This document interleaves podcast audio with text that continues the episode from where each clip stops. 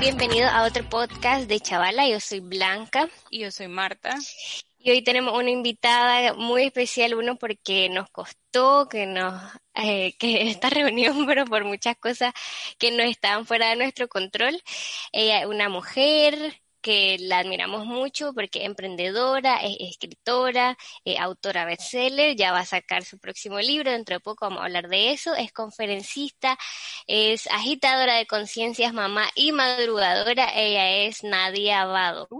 bienvenida. ¿Qué tal chicas? ¿Cómo estás Marta, Blanca? Gracias muchachas por invitarme, por haber tenido paciencia, justamente estaba en la parte final del libro y por eso no había podido atender otro tipo de invitaciones tan importantes como estas. Qué linda, gracias.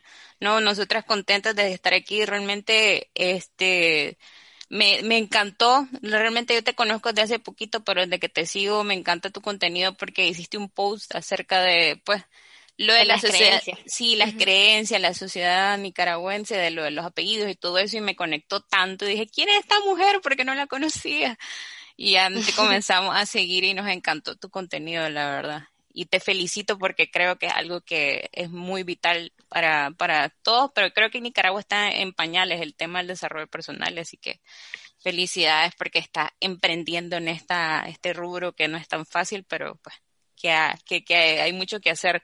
Pero contanos, para la gente que no te conoce o no sabe quién sos vos, o dice quién es Ana Diabado, que la acaban de escribir, contanos quién sos y cómo te describirías vos.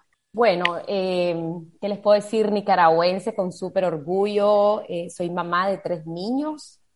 Eh, estoy felizmente casada. Trabajo, en, como ustedes lo mencionaron, en desarrollo y crecimiento personal y desde ahí, pues como mi misión es ayudar a, despertar conciencias en temas que nos ayuden a vivir con mayor plenitud. Lo, lo, he venido desarrollando a través de mis dos libros. Bueno, el segundo está, estamos súper próximos a publicarlo. Em, también con el Club de las 5 de la mañana, que este es un club que tenemos personas de toda Latinoamérica, latinos que están desde Canadá hasta Chile, el Caribe, tenemos latinos también en Europa. Hasta este momento, ahorita vamos a cumplir el primer aniversario, eh, han ingresado 2.148 personas al club, de todas las edades, sí, hombres, mujeres, de todas las nacionalidades y em, pues tenemos una filosofía de vida, ¿verdad? Que es entrenar de madrugada el cuerpo, la mente y el espíritu. También soy columnista. Todas las semanas sale una columna, eh, un artículo mío en el diario La Prensa. Imparto talleres, conferencias para empresas. Y bueno, mi trabajo de redes sociales que también me ocupa bastante, que eh, donde estoy generando constantemente contenido de crecimiento y desarrollo personal y al igual que ustedes un podcast de, de los mismos temas. Wow, increíble. Wow, increíble. ¿Cómo le haces para hacer tantas cosas? Es increíble. O sea, hay con que tantas organizado. Sí, hay que ser organizado. Yo pues tengo la virtud de que soy como bien estructurada, metódica. Eh, bueno, eso a veces es un arma de doble filo porque mm, si, si no sabes manejar bien esa virtud, te puedes volver muy perfeccionista o esclava de tus propios métodos pero sí, pues trato de vivir la vida con balance, disfrutar, eh, salir, eh, estar, disfrutar, hacer nada, pero sí me gusta como planificar mucho, ¿verdad? Porque eh, ya solo ser madre, ama de casa, ¿verdad? Todas las partes domésticas, tengo que salir a hacer las compras, si algo se fríe en mi casa, o sea, resolver todo eso ya es bastante y después entrar en la parte profesional, aún un poquito más complejo, pero sí, todo es posible. Hay sí, definitivamente. planificado. Ella con estructura. Mi hermana también es de esto. Yo la verdad no vivo. estructura, tita, calendario, no sé qué. Sí, es que si no, no se puede vivir. Yo estoy de acuerdo con porque es que tiene que ser así. Son muy pocas horas del día para mí y hay que organizarlas todas. Pero antes de, o sea, te queremos preguntar, porque nosotros hasta hace poco te conocimos, como mencionaba mi hermana, ¿a qué te dedicaba antes de, de esto, antes de entrar al mundo del desarrollo personal? Contanos un poco. Bueno, yo muchachas estudié relaciones internacionales en la UAM, aquí en Nicaragua. Em, bueno, lo primero que tengo que decir es que cuando yo estaba en el colegio, yo siempre tuve vocación para estudiar psicología. A mí me encantaba la mente, me encantaba la parte de las emociones y cuando yo ya me iba a bachillerar, mi mamá me dijo, ay no, hijita, no estudies eso que te vas a morir de hambre. Obviamente mi madre, desde su nivel de conciencia, y pues, creyendo lo mejor y entonces yo, ok, pues mamá, entonces la gran influencia que tienen las madres sobre nosotros.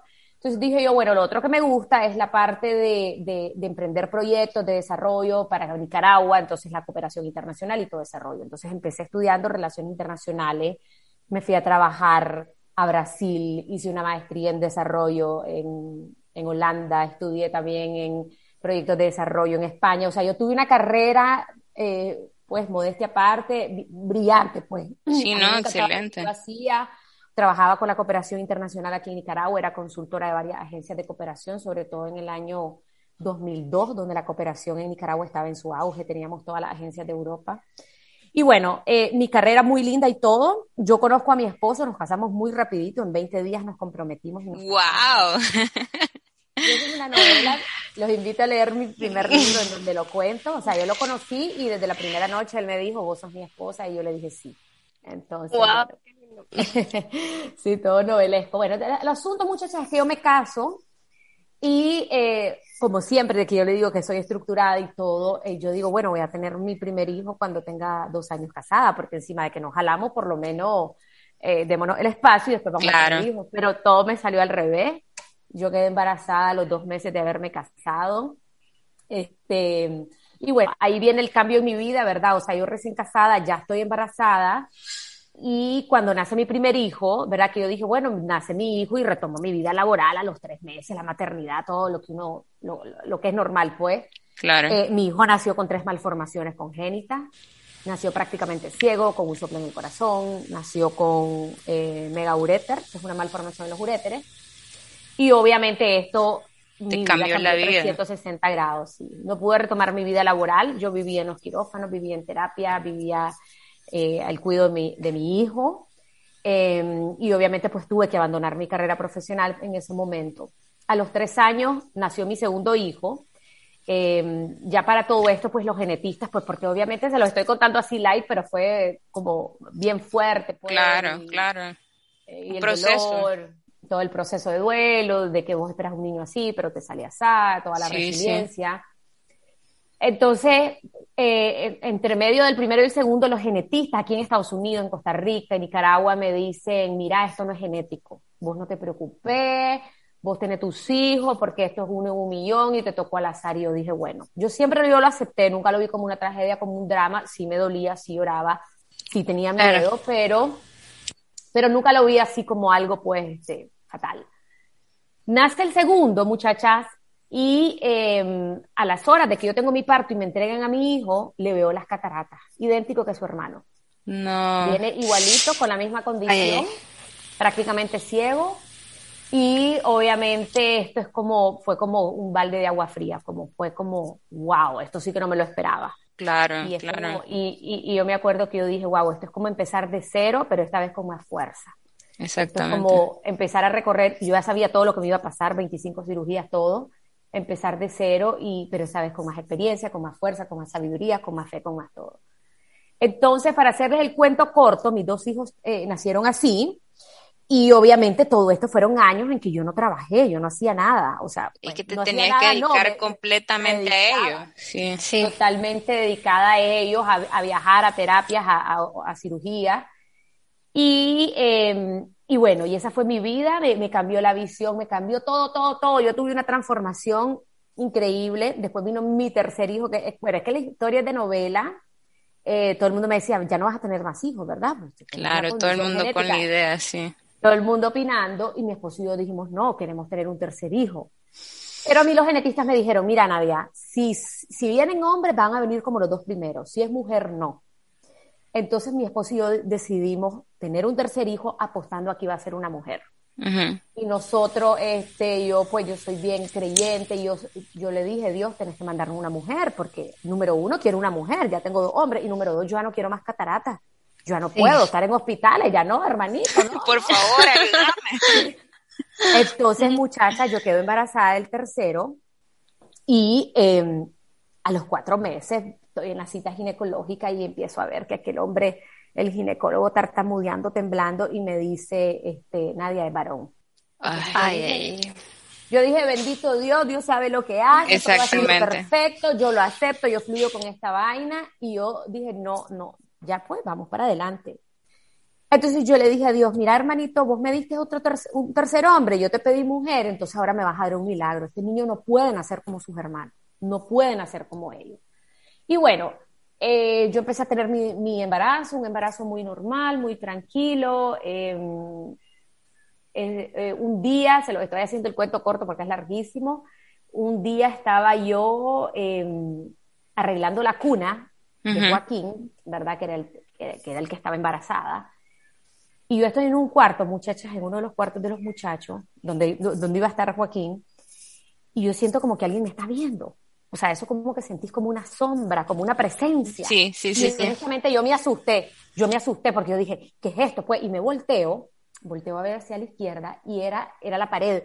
Yo en la pared había puesto una, como un cuadrito, una imagen de la Virgen de Cuapa. Ah, ok, sí, sí. Yo honestamente nunca he sido rezadora, así como que súper devota, no, les mentiría pero yo la puse ahí porque la Virgen de Cuapa tiene un vestidito blanco con celeste y el cuarto era blanco con celeste, entonces yo ahí la vamos a poner. yo me volteo, muchacha, y cuando yo me volteo, yo inmediatamente siento, no es como que no es como una voz, sino que vos sentís, es como telepatía, no sé cómo explicarlo, que me dice, tu hijo va a nacer en mi día, en mi día, y viene sano de sus ojos. Wow. Cuando a mí me dicen Qué escalofrío. Sí, es como que se me, se me apareció la Virgen, la sangre de Cristo. Entonces yo salgo corriendo y me voy donde mi esposo. Y digo, loco, me acaba de pasar esto y esto y esto. Estaba en el cuarto de Joaquín y así, y todo el cuento que les acabo de decir. Sí. Entonces me dice, pero ¿estás segura? No, no, pero ¿estás segura? Sí. Entonces le digo, ¿cuándo es el día de la Virgen de Cuapa? Y yo, ¿qué sé? Me dice, entonces ya en Google, Virgen de Cuapa, 8 de mayo para papá. Y entonces le digo, mira, le digo yo, por si las moscas no le digamos a nadie, porque tal vez esto es una loquera mía y todo, pues el niño puede nacer el 8 de mayo. Claro. Pues. Nos quedamos callados, muchachas. Yo tenía mi embarazo y, y, mis primeros dos hijos, el primero nació de 36 semanas, casi prematuro, el segundo de 37. Y para yo llegar al 8 de mayo, que era el Día de la Virgen de Cuapa, yo tenía que llegar a la semana 39. Entonces, en la siguiente cita ginecológica, le dije al, al, doctor, doctor, ¿qué posibilidades hay de que Joaquín nazca en la 39? Ninguna me dice, porque ya Jacob y Julio nacieron en la 36 y en la 37. Vos haces yoga, sos una mujer hiperactiva, es tu tercer embarazo y este niño lo vamos a esperar desde la 35. Cuando a mí me dice eso el ginecólogo, yo me ahuevo porque yo dije, ah, pues toda esta onda de la Virgen me lo inventé yo y pues todo. Claro, pensaba que estaba en tu mente todo.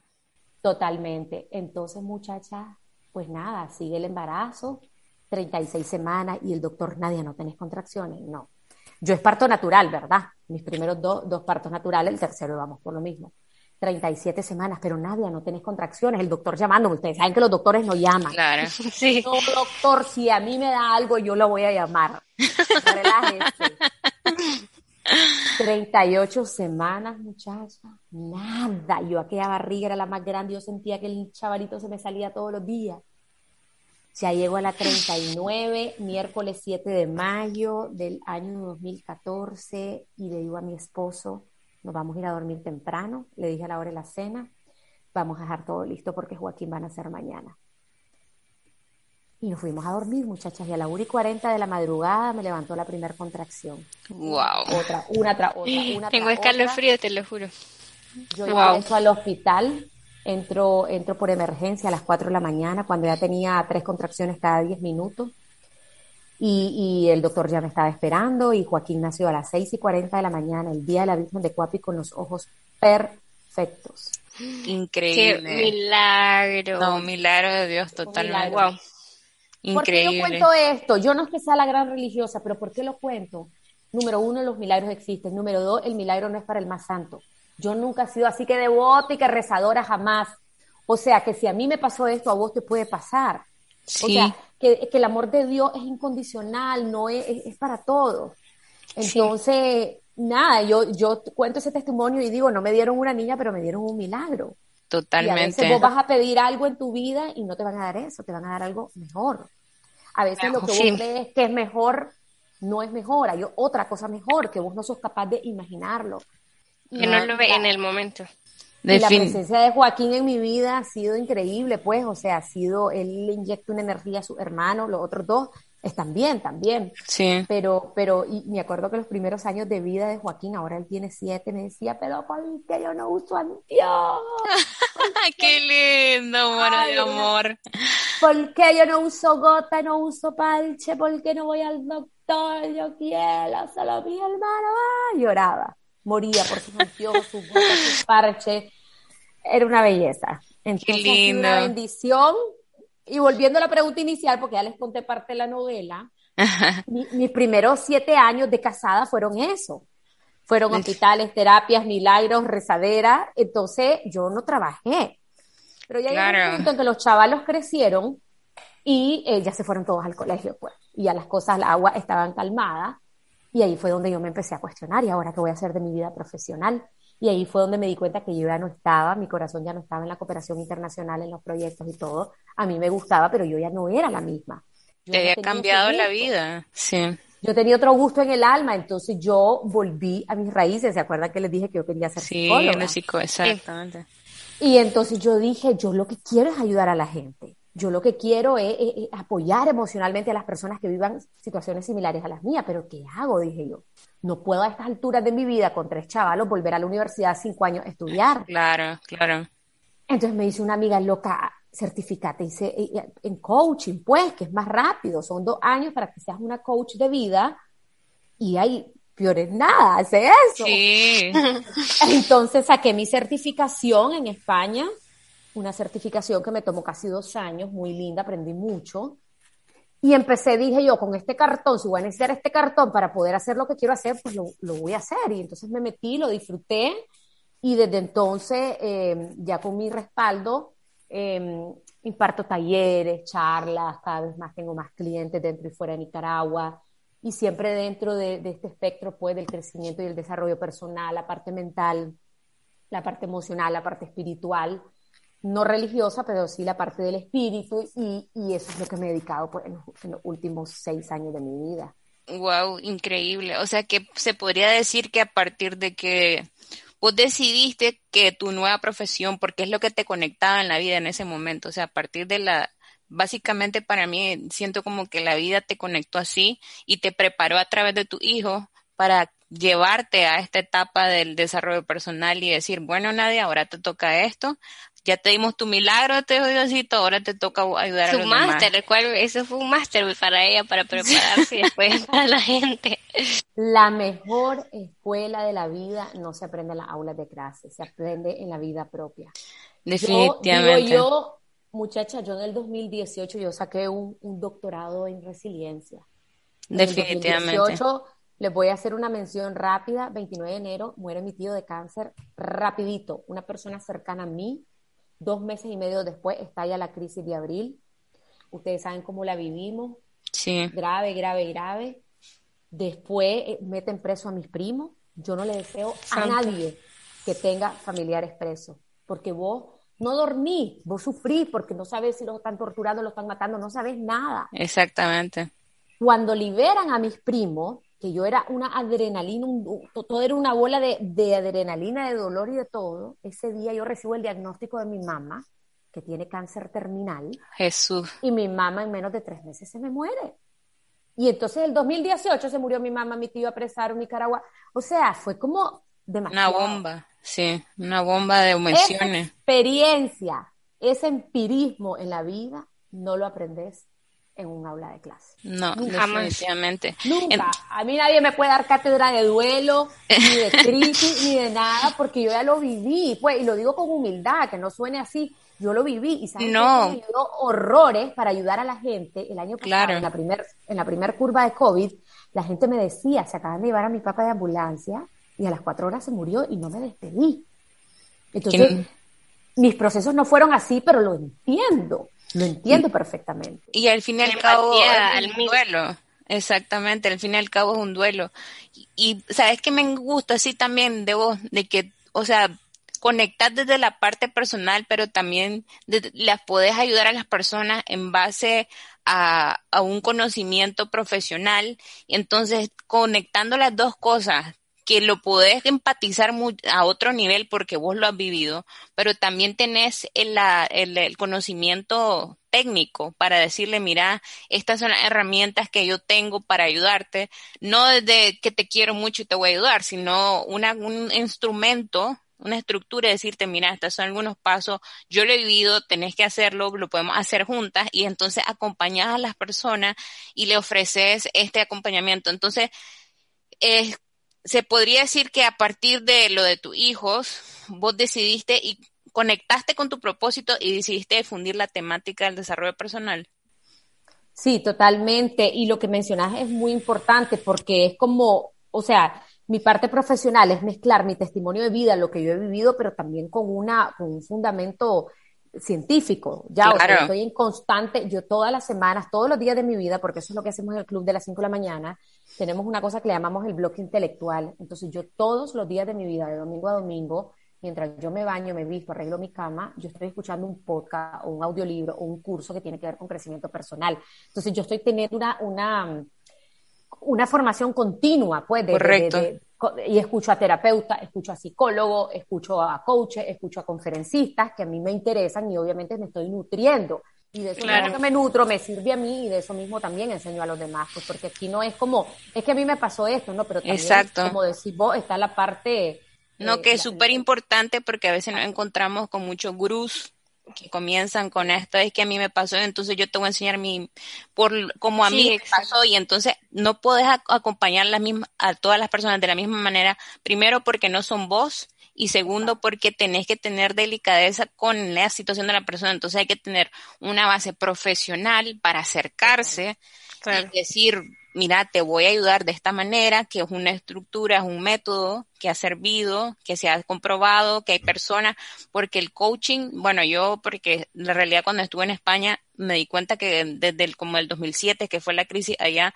comenzó a, hacer auge y todo, y comenzaron mucha gente, pero también me di cuenta que en ese tiempo hubieron muchos gurús que hablaban, que tiraban, pues, que hablaban nada, pues, simplemente. Es más cosas de humo. Es porque lo hacen como agarran un punto débil de las personas que están pasando por un momento difícil, ellos ya tienen más o menos una cosa que funciona y te dicen qué puede hacer, pero lo que me gusta de vos, Nadia, como decía mi hermana, es que realmente no una receta, pues, de que lo tenés las cosas, sino que seguir aprendiendo y viendo cómo le puede ayudar a las personas en ciertos aspectos de tu vida. No es como que ya me pasó esto y yo ya me las sé todas, ¿me entiendes? Y, y porque has pasado un montón de cosas difíciles que te rindo el charro que realmente yo no sé jamás cómo lo hubiera lidiado porque no he pasado por esas cosas todavía pero, o sea, que me gusta que a pesar de que pasaste estas cosas, siempre igual seguís aprendiendo para poder guiar a las, a las personas, pues porque ese ahora es tu, tu camino, tu propósito es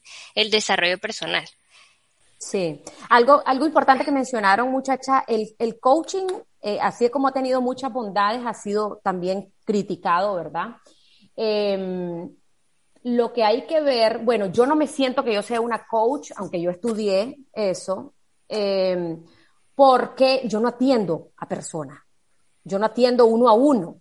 Yo solo, mi tarea es, eh, ser conferencista, es impartir talleres a grupos empresariales, eh, es escribir ahora, ¿verdad? Que me encanta. Sin embargo, hay una mm, como desinformación porque es que las personas creen que el coach es una persona que te va a acompañar en un camino terapéutico, ¿no? El coach lo que hace es acompañarte a que vos logres un objetivo.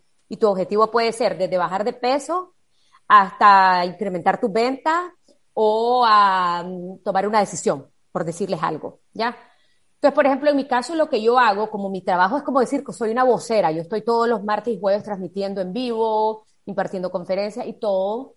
El, el, el proceso terapéutico es súper profundo y eso lo tienen que hacer los psicólogos y los terapeutas. Y por eso yo siempre, constantemente estoy derivando a la gente. Yo le digo a la gente, mira, Vos padeces de estrés, yo te doy estas herramientas, pero si vos tenés un estrés crónico, detrás de vos hay trauma, tenés estados depresivos, eh, tenés episodios de pánico, de ansiedad, de cosas no resueltas, tenés que ir al psicólogo, tenés que hacer terapia. Y, yo tengo mi, mi, ¿cómo les digo? Como mi, burbuja de psicólogas acá en Nicaragua, que todos los días del mundo les mando pacientes. Porque necesitamos, eh, necesitamos eh, eh, trabajar la salud mental, necesitamos ver las cosas diferentes. Las personas dicen, no, eso es que es para locos, no tengo reales. Y bien que bebemos, estamos en tonteras y no, y no vas a verte la cabeza, pues, me explico. Sí, Entonces, eh, pues solo quería mencionar eso. no, importante porque la gente a veces como decís vos, importante porque la gente a veces confunde yo, o realmente sí, y estoy completamente de acuerdo con vos, eh, zapatero a su zapato, los, la gente que necesita terapia por condiciones como depresión y eso, vayan al psicólogo, el coach te ayuda a cuestionarte, a cuestionarte, a, darte cuenta que todas esas preguntas que tenés en el subconsciente salgan para desarrollar tu persona en todos los sentidos, como profesional, como los roles que tengas en la vida, qué es lo que querés hacer para conseguir ese propósito que querés, como vos decís, bajar de peso, lo que sea, pero te ayuda, para mí, te ayuda a conectarte con vos mismo. Ya una vez que vos conectás con vos mismo y sabés en qué es lo que estás vos, pues puedes decir, mira, necesito ir al psicólogo, como que él te ayuda, te da luz sobre las cosas que necesitas trabajar. Entonces, identificar el camino, pues más que todo. Exactamente. identificar el primero y después ver qué es lo que puede hacer, pero sí entiendo totalmente, es que es, bien peligroso ahora con todo esto de que está inundado el internet de personas así, pero qué bueno que, que aclaras pues más o menos que sos para tomar la decisión y, y está perfecto. Eh, no, estabas contando cuando te preguntamos la primera de que a qué te dedicabas antes de tu primer libro que ahí decís que hablas de lo de tu relación novelesca. eh, ¿qué, más, ¿Qué más o menos, o sea, para las personas que tal vez quisieran comprar o ver qué es más o menos, qué trae tu libro, de qué se trata, cuál fue tu inspiración para crear el libro, escribirlo? Sí, bueno, eh, el libro se llama El Hijo Crecer, es un libro de crecimiento y desarrollo personal o de autoayuda, entra dentro de ese género. Es un libro que, que siembra las bases del crecimiento personal. Tal vez no va profundo en un tema, pero siembra como bases donde hablamos de la mente, de las emociones, hablamos del espíritu, hablo del sentido de gratitud, de resiliencia, de desapego, de, de las relaciones, entonces es como, como, como una sombría, ¿verdad? Como una base que te puede dar un, todo un espectro de cómo desarrollarte como persona. El valor agregado del, del, libro definitivamente son mis testimonios. Yo en cada capítulo voy mezclando la parte teórica o el conocimiento o las herramientas con, con mis experiencias de vida. Y digo que ese es el valor agregado más grande porque realmente ya casi todo está dicho. No voy a decir que es un libro que trae un nuevo conocimiento o una nueva teoría, ¿no? Eh, pero sí es un libro que la gente lo ha dicho, no yo, que es bien encantador, que es fácil de leer. Se convirtió en bestseller cuando para su lanzamiento. Felicidades. Felicidades, sí. Me encanta porque sos Nica y estás emprendiendo en este área, me encanta. Sí, gracias a Dios sí. Eh, eh, él está en Amazon para el mundo entero, está también en formato audiolibro y está también en formato Kindle, que es el electrónico. Y, bueno, se convirtió en un bestseller cuando lo lancé. Acá en Nicaragua se han reproducido miles de copias que se, que están, se han vendido por todo el país. Pues tengo, tengo puestos de ventas en diferentes, en los principales departamentos. Y bueno, gracias a Dios ha sido un libro que gusta porque siento yo que es un libro honesto, fácil, no es complicado, así como hablo yo, pues que no, no es como, como, la gente como que, como que la gente no le gusta las teorías y los conceptos muy rembombantes porque no, no conectas, pues. Entonces el libro siento yo que es bien sencillo. Y bueno, ese es mi, mi, primer bebé. De él nació también el diario. Yo tengo un diario que se llama El Hijo Crecer, que, es un diario, no es una agenda, ¿verdad? El diario, vos lo podés empezar cualquier día del año, el 10 de mayo, el 20 de agosto, y tiene 365 páginas para que sea tu año eh, eh, cronológico, sería, ¿verdad? Claro. Entonces, cada día tiene una frase que es un extracto de mi libro del Hijo Crecer, por eso es como el, hijito. Okay. Y trae, esa frase es una reflexión, trae una afirmación y trae como, como varios espacios donde vos llenás eh, preguntas como cuál es mi intención el día de hoy, las tres cosas por las cuales me siento más agradecida, eh, como que aprendí ayer. Entonces te permite tomarte como un espacio de reflexión, pues tal vez unos 5 o 10 minutos, vos llenas tu diario y te hace reflexionar sobre lo que pasó ayer, sobre cómo te sentís hoy, sobre cómo quieres vivir. para no vivir en automático, para dejar de vivir en automático. Exactamente, porque vivimos en automático, suena la alarma, encendes el celular, te, metes al periódico, ves el WhatsApp y así vas la vida y sin pensar cómo estoy, qué quiero, cómo me siento, ya sabes. Sí, no, no, no, de que este Hasta que te da el pastelazo en la cara, reacciona y eso es lo que, podemos evitar, sí. Frenate ya. Buenísimo, buenísimo. Y también nos estabas hablando de que tenés un club de las 5 de la mañana que está inspirado en el libro de Robin Sharma, que yo literalmente, mira, me cuesta la vida levantarme y todo el mundo, y lo he escuchado por todos lados, como, como que ya el universo me está diciendo, mira, por todos lados, tenés que comenzar a hacerlo porque es, eh, entiendo como que te resetea la forma de ver la vida porque te das tiempo, porque comenzás vos tomando el control de tu vida todos los días. Entonces, contanos cómo lo haces vos, porque vos, cada persona tiene un approach diferente y aunque sea el mismo libro, me encanta, si tenés tantas personas de todo el mundo es porque algo estás haciendo y estás aportando valor, además de lo que ya saben. Entonces, contanos un poco ¿Cómo, cómo es tu proceso con, eh, con este grupo de las 5 de la mañana?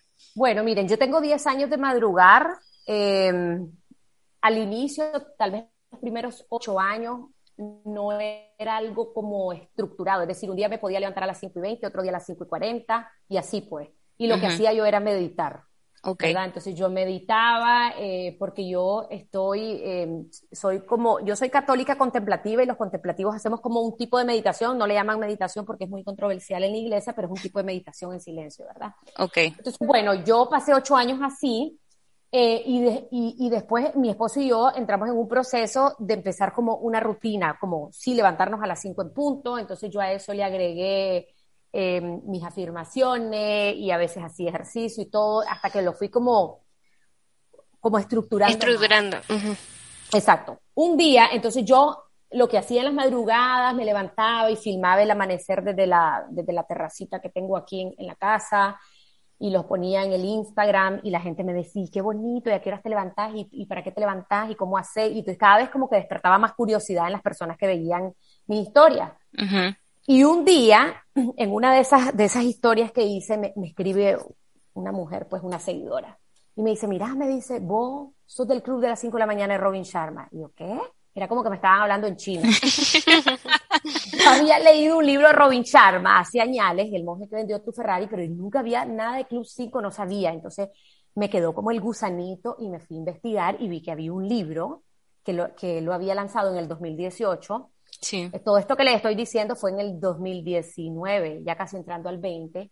La cosa es que leí el libro y yo dije, pero si esto que, esto que este hombre dice aquí es lo que yo he hecho en 10 años. Sí. Lo que pasa es que no tan, no tan estructurado. Y bueno, yo andaba con esa cosa que las 5, que las 5 y ya estoy ya leyendo todo. Y un día, muchacha, yo en la madrugada estoy aquí en mi casa, yo, yo a mi entrenamiento, y así como les conté lo de la Virgen, fue así como clarito, como, pero como clarito no una voz, sino como telepatía, que me dicen, crea el club de las 5 de la mañana. Yo dije, no, no, espérate, esto ya demasiado lo que era. no, no, no, no, pues no. Y entonces, y el gusanito crea el club, crea el club, crea el club. Y entonces yo dije, ¿quién se va a querer levantar a las 5? ¿Y cómo voy a crear un club? ¿Y qué es lo que vamos a hacer? Y con, y con los días, como que las ideas se me iban esclareciendo. Era como que estaba yo guiada, como que te dicen es así, así, así, así. Entonces yo dije, si esta onda no es una loquera mía, va, esto va a tener una apertura. Entonces, en el siguiente live que yo tenía el martes, eh, yo les dije a la, audiencia que estaba conectada que si yo creaba un club para despertarnos de madrugada y para para papá y todo el cuento que sí se iban a meter y todo el mundo yo sí yo sí yo sí yo sí yo sí yo sí iban saliendo todos los mensajes yo me meto yo me apunto yo me y yo dije qué es esto sí nunca te imaginaste que iba a encontrar público Nunca. Y le digo a mi diseñador al día siguiente, loco, hacete un flyer que diga esto y esto, que voy a hacer el club. Vamos a ver si se anotan. Mm, hermanita. Me dicen, me, entonces ya me empiezan a asesorar, me dicen, este, hace un grupo en, en, en WhatsApp y vas a enviar este link y que la gente se meta a ese link, que le dé clic y que se meta al grupo. Va pues. Lo hago, muchachas. En menos de 48 horas eran como 700 personas tratando de entrar al link. Y el WhatsApp solo te deja meter a 256. Dios. Y entonces, ¿y yo qué hago? ¿Y qué nervio? Y Colapsando el link. Y a esa hora abrí Telegram. ¿Y yo qué es Telegram? Y a esa hora... bueno, para hacerle un corto, se formó la generación 1 y solo dejé entrar a 500 personas. Solo, no fregué solo dejé entrar a 500, pues ahí creo que me puedes meter 200 mil, pues pero tampoco. Entonces solo dejé entrar a 500 y arranqué con las primeras 500 personas, las otras 200 quedaron en, lista de espera y empezó el club. Y así fueron las primeras 500 personas, ahora 2.148 han entrado hasta este momento. Em, y nada, es maravilloso. Ahora, ¿por qué? Número uno, y lo primero que quiero decirles es que la gente dice, ¡Ah! no tienes un club de las 7 de la mañana, qué pecado levantarse esa hora. Yo igualito, así era yo, y, y más los adolescentes. Sí, sí. Así era yo. Si vos te dormís temprano, temprano llámese antes de las 10 de la noche, vos vas a ser capaz de levantarte a las 5 de la mañana. Lo que pasa es que la gente es noctámbula, la gente es búho, la gente se pone a ver Netflix, se pone a chatear y se duerme a las 11, 12, 1 de la mañana. No vas a poder jamás ni nunca levantarte nunca. a las 5. y yo le digo a los madrugadores, no se me duerman después de las 10, salvo que te querrás arrugar, que te debes prematura, que se te baje la defensa y que al día siguiente andes irritable arrecho. Sí. se tienen que dormir antes de las 10, pero es que no puedo. Sí, yo les doy la herramienta y los acompaño en ese proceso. Se hace una rutina, desde las 9 de la noche se, se, desconectan los aparatos electrónicos, empezamos a bajar luces, si te quieres bañar y te relaja bañar, si, si meditas, si respiras, si incienso, si candela, lo que sea, se va haciendo una rutina porque vos vas a acostumbrar al cuerpo tanto a dormirse temprano como para levantarse temprano. Las dos cosas son posibles. Lo vas a educar, claro. tu reloj biológico se va a reeducar. Entonces, ese es el primer paso. Cuando ya el madrugador logra estarse levantando, eh, ya hay que ir perfeccionando la rutina. La rutina tiene cuatro bloques. Tenemos el bloque físico. Los primeros 20 minutos eh, es para que vos hagas algo físico. ¿Qué vas a hacer? Lo que vos querrás. ¿Querés correr, hacer zumba, hacer karate, hacer yoga, nadar, saltar una cuerda? Lo que a vos te funcione. Y lo importante es que te guste para que no lo abandones. La gente abandona las cosas porque no le gusta. Es cierto. Sí. Segundo bloque, bloque espiritual. ¿Qué vas a hacer? No importa si sos religioso, si no religioso, si sos mormón, musulmán, no importa. Bloque espiritual, todos tenemos espíritu, vas a hacer lo que a vos te guste. ¿Qué puedes hacer? Rezás, meditas, haces silencio, lees la Biblia, lees texto sagrado, eh, conectas con la naturaleza, algo, algo que llene tu espíritu. Uh -huh. Tercer bloque, bloque mental y emocional, mente y emociones. Va a escribir en un diario, tenés tu diario o un cuaderno, lo que vos querrás, y es la parte de la reflexión, de planear tu día, de cómo fue tu día ayer, y lo escribís y para papá, papá. Y también podés hacer en ese bloque afirmaciones. Las afirmaciones son bien famosas entre, entre los madrugadores, les encanta. Las afirmaciones son declaraciones positivas, vos podés decir, eh, yo tengo salud abundante, soy una mujer exitosa, todas las puertas se abren en mi vida, eh, construyo relaciones armoniosas, estoy llena de amor, soy luz, o sea, todo eso hace una reeducación en tu cerebro. Lo hacemos en ese momento y también podemos hacer visualizaciones, ¿verdad? Que es como imaginar situaciones que vos querés ver concretas en tu vida. Claro. Ponerle que hablar en público, te imaginas la audiencia, vos estás hablando, te sentís bien, eso. O vas a una entrevista de trabajo, te visualizas ya en la entrevista, hablando fluidamente, con confianza, etcétera. Y finalmente tenemos el bloque intelectual, ¿verdad? Que es la parte del intelecto que se hace cuando ya hiciste todo, vos te vas a bañar, a vestir y a arreglar tu cuarto, algunos preparan desayuno y vos estás escuchando algo. Escuchas un podcast, escuchas un audiolibro, un curso, una conferencia virtual, de esas, de la, las TED Talks son súper sí, buenísimas porque solo duran 18 sí. minutos. Y en 18 minutos sí. te bañaste, vestís y, y, y, qué sé yo. Entonces, eso ocurre entre las 5 y las 6 y 20 de la mañana. Vos a las 6 y 20, 6 y media, ya estás bañada, vestida, ya rezaste, ya te ejercitaste, ya hiciste afirmaciones, ya leíste, eh, ya escuchaste un podcast, ya escribiste en un diario, o sea, tuviste un entrenamiento totalmente holístico, integral, trabajaste todo. Integralmente. Entonces, eso, sí. Integralmente. Entonces, ¿qué es eso? Una gasolina, te echaron el combustible para que tu día sea un éxito. ¿Y por qué es un éxito? Número uno, porque vos te, vas, te sentís satisfecha, todo eso lo explico en el segundo libro, vos te sentís satisfecha como, wow, me levanté, wow, ya hice ejercicio, ay, recé, oré o medité y me siento en calma, y todo eso hace que como un efecto dominó, las siguientes tareas que vas a tener en el día, ya cuando empiezas a trabajar, eh, cuando tenés reuniones, lo que sea que vas a vivir, es como, como que lo baña, porque vos ya empezaste con un entusiasmo, entonces baña el resto del día, sintiéndote que vos podés, que sos capaz, que, que empezaste con el pie derecho y que va a ser así tu día. Claro, sentido, totalmente. Porque muchas veces cuando te levantas tarde es como que vas sofocado, todo te sale mal, eh, se te chorrea algo, ya estás estresado, es horrible levantarse así y tiene sentido pues como que, empezaste a estudiar con calma y las cosas que vienen las vas a tomar de la misma manera porque no estás, no te llegan pues contra el cacho todo. En calma y en control. Sí, y el cerebro se te reorganiza, o sea, en realidad, y la meditación cambia, entonces meditamos y, lo que hace es que vos es como un reservorio de energía, es como que te, te, echan el, el, combustible con lo que vas a vivir en ese día en la madrugada. Vos empezás con tanque lleno, full energía, full motivación, tranquilo y todo. Ahora, no todo es color de rosa, ¿verdad? Porque este camino no es fácil, los madrugadores a veces no quieren despertar o a veces están desmotivados. Yo les digo, no importa.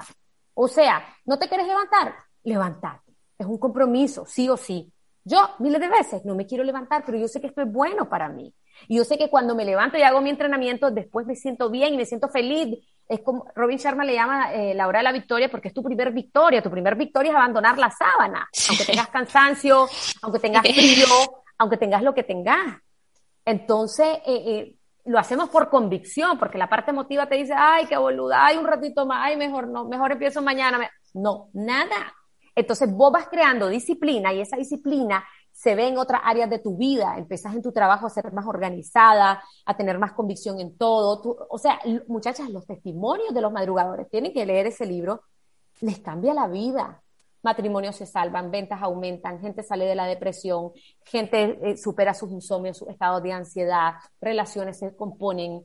O sea, es porque vos cambiás y cuando vos cambiás tu entorno cambia. Tus relaciones cambian porque para pelear son dos. Pero como vos ya estás meditando y haces ejercicio y liberás y tenés todos esos mecanismos y esas válvulas de escape, estás como renovada. Y cuando ya a la vida, estás como fluir de otra, desde otro lugar, pues y que estás, está, creces tanto personalmente, te desarrollas como persona holísticamente, que eso es algo súper importante, holísticamente, no solo un área que a veces se nos olvida a nosotros y como nos han vendido esta moto del éxito, entre comillas, de que tenés que tener esto, tenés que tener lo otro, o el éxito en la vida es tener mucho dinero y un gran trabajo y un gran carro, entonces se nos olvida que por eso existen pues las famosas... todo el tiempo o la famosa, el estar ocupado. Exactamente, la famosa crisis de los 40 que a mí me dio a los 20, que decía yo, pero ¿esto qué es? O sea, de verdad nací para crecer, eh, eh crecer, evolucionar, casarme, reproducir, morirme y hacer dinero, pero ¿para qué? No, esto no tiene sentido. Y, y realmente creo que cuando te cuidas holísticamente, que no es como decís color de rosas, todo el mundo tiene días buenos, tiene días malos, a veces no quiere hacer las cosas, cuesta, es una cosa de toda la vida, no es que ya entre este club y ya todo va a ser eh, color de rosa, no, pero comenzás a entender y comprender por qué te pasan las cosas, sabes desde dónde, tenés un nivel de conciencia más alto y podés tener un mejor approach a la vida y puedes decir, bueno, ¿por qué me está pasando esto? ¿Por qué estoy viviendo esto? ¿O qué me permite, eh, qué lección? Y eso es que algo que aprendí, como si vos vivís desde el aprender en la vida, toda la vida te cambia. O sea, si vos estás dispuesta a aprender y aprender de todo, de lo que te pasa, de las situaciones, de las personas, de lo que tenés alrededor, de lo que estás viviendo, entonces comenzás a cambiar tu mentalidad y te permite, sobre todo, convertirte en una mejor versión de vos misma todos los días. Entonces, creo que para las personas que nos están escuchando y de verdad que no hayan cómo hacerlo, yo literalmente tengo una lucha constante conmigo mismo porque ya tengo el nivel de conciencia, es como que Marta porque no lo estás haciendo? O sea, y ahora ya es, no es porque no sé, sino porque estoy en un conflicto interno que lo tengo que hacer, pero sí, si las personas que están escuchando se sienten así más en estos tiempos, y quieren buscar algún tipo de, de, de pues, de, de approach a lo que están viviendo, pues sí se les recomendaría que, que, busquen a la, a la Nadia porque realmente creo que podría ser una salida a, a encontrarte vos misma. La Nadia solo te va a decir, mira, eh, por aquí era, vos seguí tu caminito, vos podés, ahí es, ahí es, dale, vos podés. Va a ser ese angelito que te va a acompañar. Sí, eh, realmente, fíjate que, fíjense muchachas que en el club, bueno, entran un montón y hay unos que tiran la toalla. Y yo les digo, esto que les voy a decir es duro, pero el mediocre deja las cosas a medias. A medias, mediocre. Sí. Entonces, fácil no es. Y nada de lo que es grandioso en la vida viene fácil. Así es. Entonces tenemos que perseverar. Es un excelente estilo de vida para aquellas personas que quieran superarse. Y fíjense que lo que he visto, guiando a centenares de personas, es que los que se comprometen y van para adelante, ya llevan meses y ya casi un año que vamos a cumplir madrugando, su nivel de conciencia se va expandiendo, ellos van creciendo y una cosa te va llevando a otra, entonces cada vez van más profundo y empieza después la parte terapéutica, empiezan a darse cuenta de heridas de infancia, de trauma, de conflictos no resueltos, o sea, como la misma práctica, que eso lo hacen ellos, su misma práctica en conexión divina, les va revelando asuntos en su vida que tienen que ser resueltos. Entonces yo veo con los meses que la gente me empieza a decir esto, me, me a tener conciencia de esto y lo estoy solucionando en mi vida porque nunca perdoné a mi papá, porque mi mamá no sé qué, y entonces es maravilloso y ahí es donde vos ves que, este camino es un camino indefinido, como dice Robin Sharman, es un, es un camino de victoria en donde vos vas sanando, vas sanando y obviamente entre más sano, más pleno, mejor. Así Con mayor felicidad vas a vivir. Y las personas que quieren tener éxito en la vida, el llamado éxito, ¿verdad? Que es los reales y la fama y tienes empresas y todos los castillitos de Disney, no lo vas a lograr si vos no estás bien. Lo cual está válido. Quien quiera tener éxito de esa forma está válido. Pero tenés que tener esa fuerza de adentro hacia afuera para lograr afuera esos proyectos que te van a llevar a tener el éxito que estás buscando. Es que sí, como nos, dijeron una vez, bueno, por lo menos de las declaraciones, que yo soy fan de las declaraciones porque te resetean el cerebro, tus creencias, todo lo que vos siempre has creído que no es así si no hay desarrollo personal, no hay desarrollo profesional. O sea, si vos no creces como persona, es imposible que crezcas como profesional en el sentido de que puede ser que en algún momento tengas mucho dinero, pero nadie puede hablar con vos, nadie se puede acercar a vos. O sea, ¿de qué te va a servir tener todo ese dinero si no lo puedes disfrutar con las personas que tenés a tu alrededor?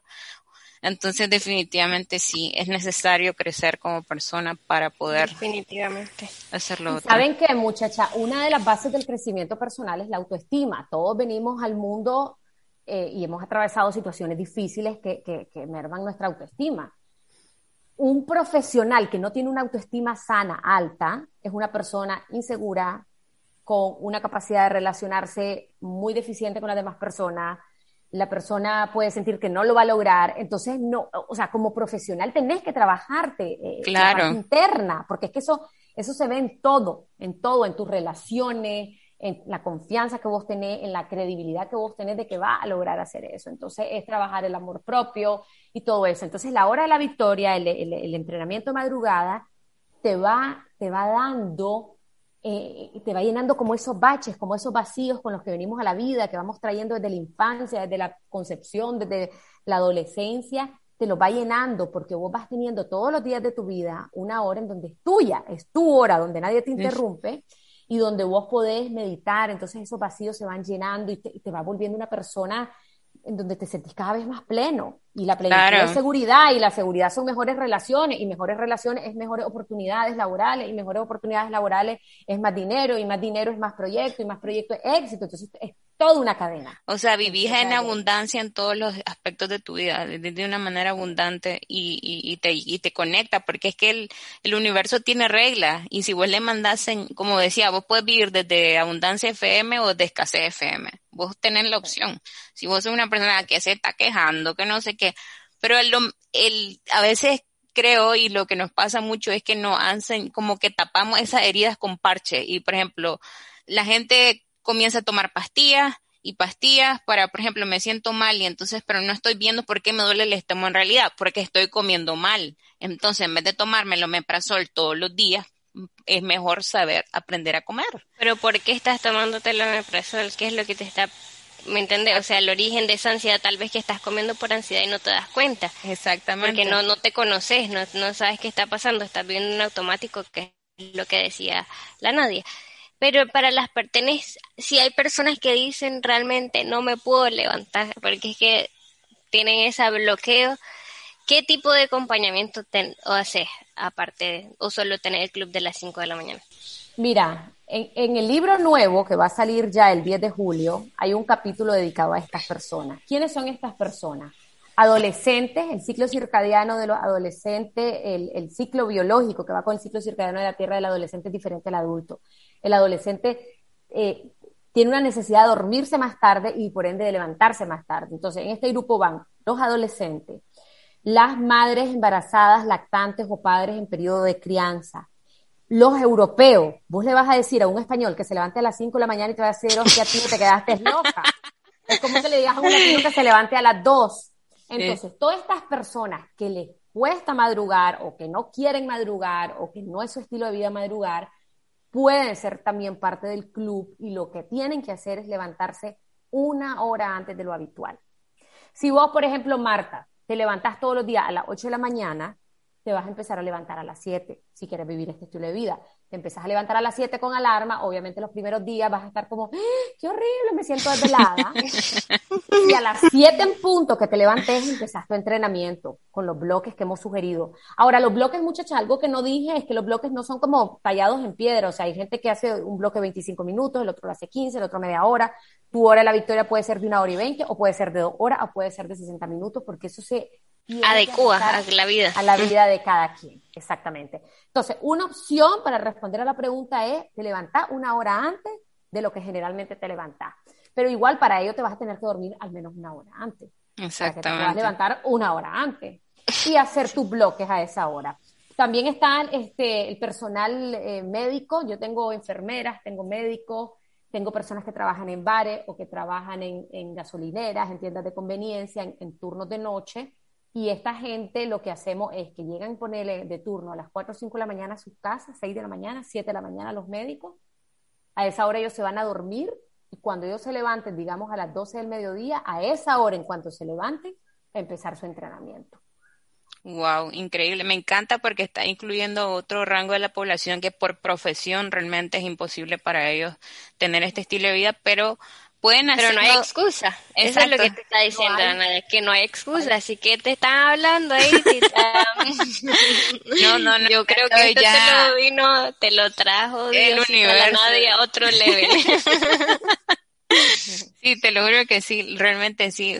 fue en el momento indicado, realmente estoy como con todo, fue así un, un, revolución de emociones las que he vivido de regresar después de tres años de estar en España, después de regresar a esta situación, eh, acomodarme de nuevo, ver qué voy a hacer y sí, definitivamente voy a comenzar a hacerlo por mí y para las personas que sí son como yo y que se sienten como yo, de verdad, busquen a, a la Nadia o comiencen a tratar, por lo menos por lo menos a través de las cosas que ella tiene disponible en su, en su Instagram, a me ha ayudado mucho. Yo las he leído desde el, desde el post, desde los lives que hace hasta la descripción que pone en sus fotos, en lo que sea. De verdad, de poquito en poquito. Y si conectas con ella a otro nivel y podés buscar yo de verdad, literalmente la conocemos de hace poco, pero me encanta porque te habla de una manera natural. No es una fórmula mágica que, que un día para otro ya está ¿no? Y sobre todo que te habla desde la experiencia, pero también desde un approach profesional. Entonces te puede ayudar verdaderamente y te puede ayudar a conectar con eso que necesitas trabajar. Y por último, ya porque ya le robamos un millón de horas a esta mujer tan ocupada, ¿qué consejo les daría a las personas que no se sienten conectadas con la vida y que, y que les falta algo? Principalmente después de toda esta revolución que vimos, pandemia, locuras, de revoluciones aquí sociales y todo esto, contanos, ¿qué les diría? Bueno, hay que conectar con lo que hay, con la gratitud.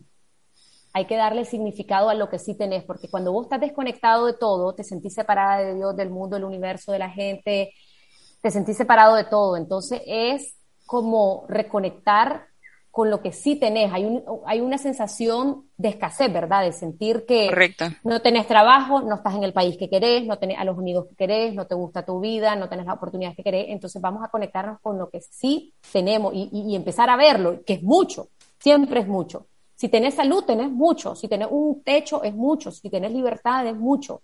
Si tenés una familia, aunque, aunque no la, aunque hayan conflictos, es, es mucho también. Entonces, yo empezaría por la parte de, enfocarme en lo que tengo, en agradecer por lo que tengo, en darle sentido a mi vida con algún proyecto, con algo. Vos estás haciendo, Marta, ahorita, vos decís que pues que has pasado o estás pasando en una situación así un poco vulnerable, pero pero tenés este podcast y eso, y, da significado a tu vida. Completamente. Y, seguro tenés miles de cosas más en tu vida que tienen significado, pero es empezar a buscar eh, proyectos y cosas en donde vos sentís que eso le da significado a tu vida, le da relevancia.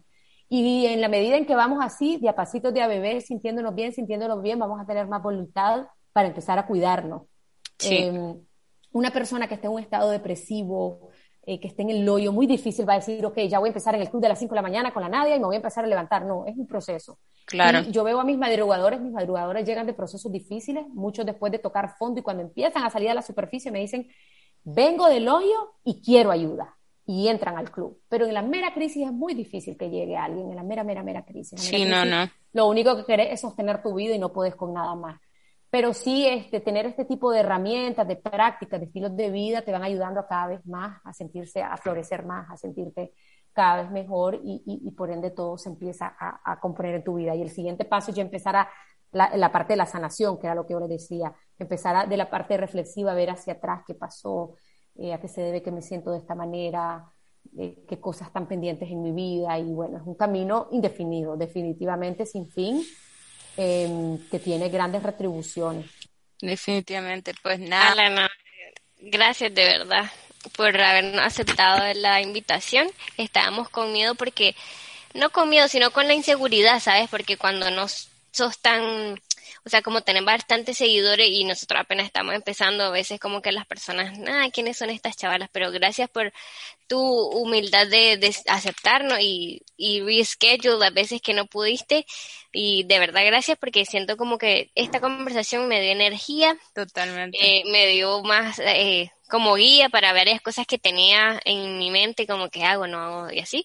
Pero siempre hay que, como decir, pues es un camino que no se acaba, simplemente es de seguirle dando y te agradecemos, la verdad, mucho por tu tiempo, porque sabemos que lo tenés organizado y contadito.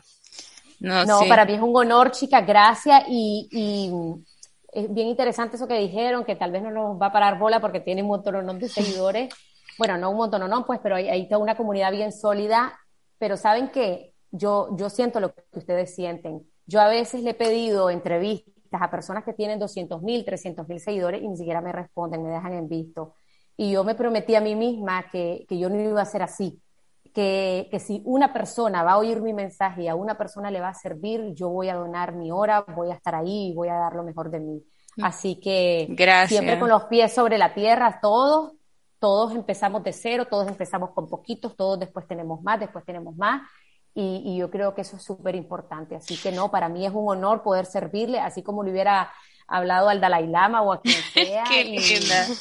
Y, cuentan conmigo y con su comunidad, me pueden seguir, Nadia Abado, de Víctor, ahí estoy y, y, a la orden siempre. No, muchísimas gracias, Nadia. Definitivamente el universo te me, me, me mandó un mensaje potente a través tuyo y te agradezco y espero de verdad las personas que se sienten identificados o cosas con la Nadia, de verdad síganla, búsquenla, de alguna manera aunque sea de pasito en pasito, como decís, eh, ayuda, a mí me conectó ahorita en ese momento, es como que lo que necesitaba en este momento de la vida del universo me lo regaló y gracias a Dios y a la vida por este podcast porque me permite conocer personas como vos que tienen este propósito tan claro y que ayudan a más personas a pesar de que, de, de todo, pues que cada quien tiene su vida, pero la Nadia pues el propósito le conectó ahí.